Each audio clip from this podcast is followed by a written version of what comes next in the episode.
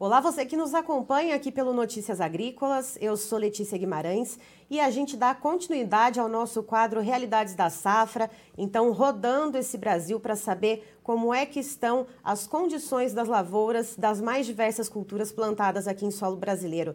E agora a gente vai então para Itambaracá, no Paraná, conversar com o produtor rural Mário Teixeira Marinho Neto e que vai nos contar um pouquinho sobre a safrinha de milho por lá. Seja muito bem-vindo, Mário.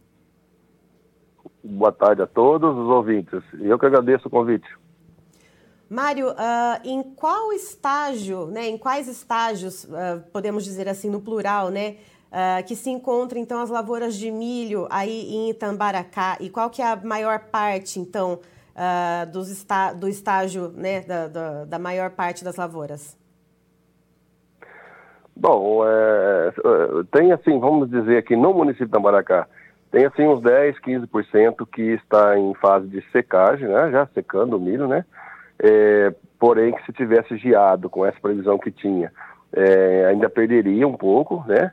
E 80%, 70% é, em milho verde aí, mais ou menos, e uma pequena parte pendoando agora, né? Soltando o pendão agora. Então, se não gear, vamos ter uma safrinha muito boa aqui no município de Tambaracá. E Mário, então, se não houve essa geada, né, que estava sendo prevista, uh, mas se tivesse acontecido com o milho nesses estágios que você contou, uh, dá para estimar de quanto teria sido a perda? Sim, dá sim. É, se tivesse é, ocorrido essa geada que, está, que estava prevista, é, Itambaracá perderia 70% a 80% da safra entendeu? Perderia tudo. Ia produzir milho, sim, mas muito pouco e com baixa qualidade, né? Entendeu? Mas graças a Deus não, é, não, não veio essa geada para nós, né? Para o nosso município.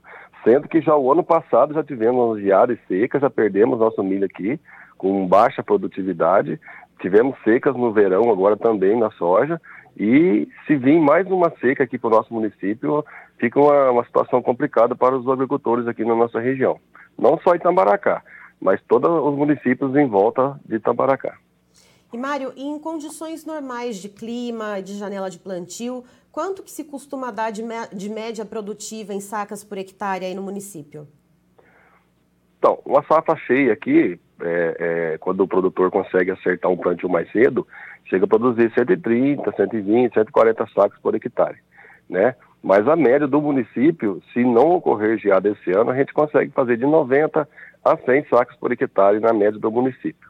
Sendo que os primeiros plantios aqui, houve um ataque muito grande de cigarrinha e com uma perda muito grande, de, de 60% a 70% de perda nessas áreas, quando foi implantado lá atrás, fim de janeiro, é, é, a, a, o milho, né?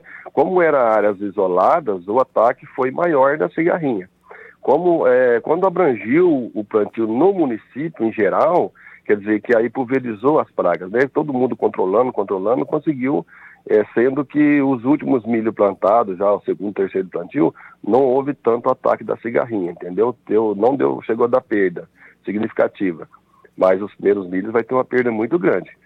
Mas sem a perda da cigarrinha, a gente consegue fazer uma produtividade boa de 120, 130 sacos por hectare.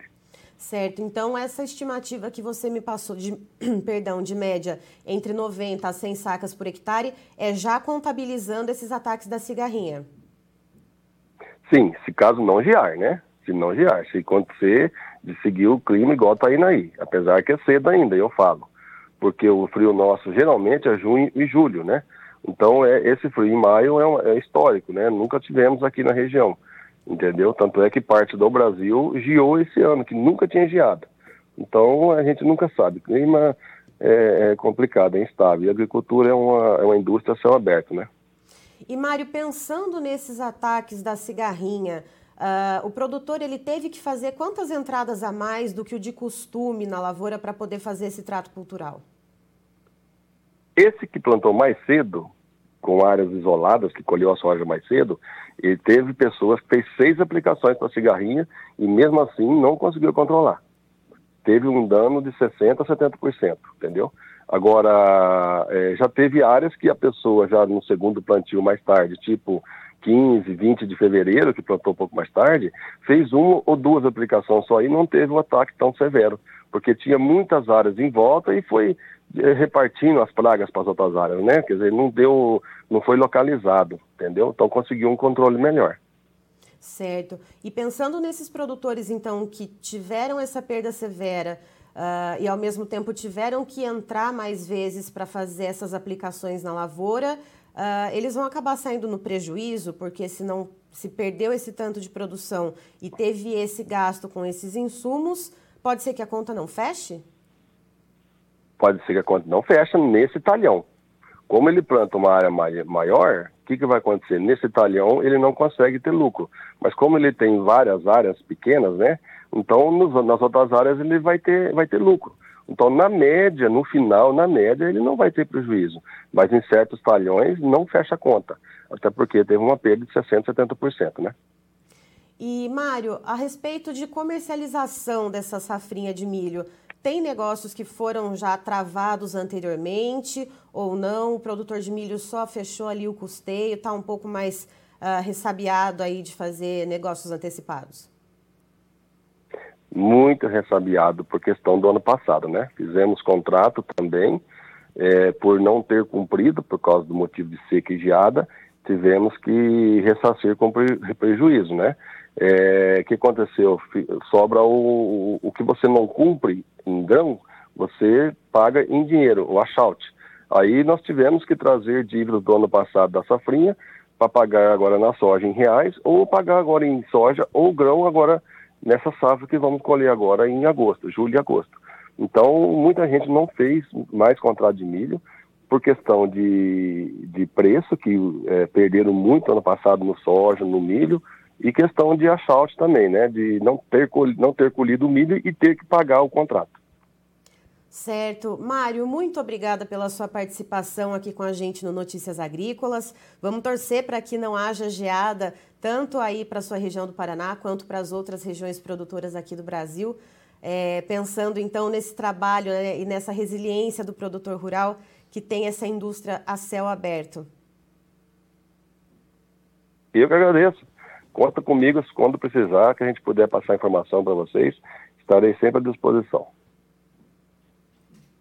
Estivemos aqui, portanto, com o produtor rural de Itambaracá, no Paraná, o Mário Teixeira Marinho Neto, nos trazendo as informações a respeito da safrinha de milho por lá.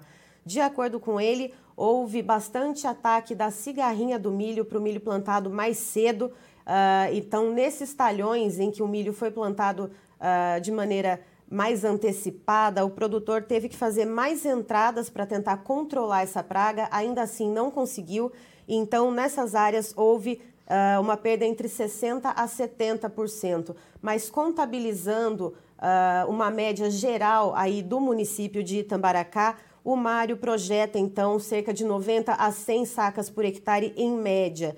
E de acordo com ele, uh, isso é um bom volume, porque em anos normais uh, se faz em torno de 130 a 140 sacas por hectare, mas esse ano a chuva cortou um pouco mais cedo. Uh, e ele relata também que as áreas ali no município de Itambaracá não foram atingidas pela geada, porém ainda há uma preocupação, já que tem aí um, um, certo chão pela frente, né? O milho começa a ganhar força da colheita, então, no mês de julho, então até lá precisa ficar de olho no clima para ver o que vai acontecer.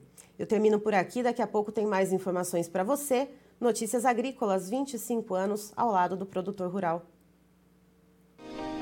se inscreva em nossas mídias sociais. No Facebook, Notícias Agrícolas. No Instagram, arroba Notícias Agrícolas. E em nosso Twitter, arroba Norteagri.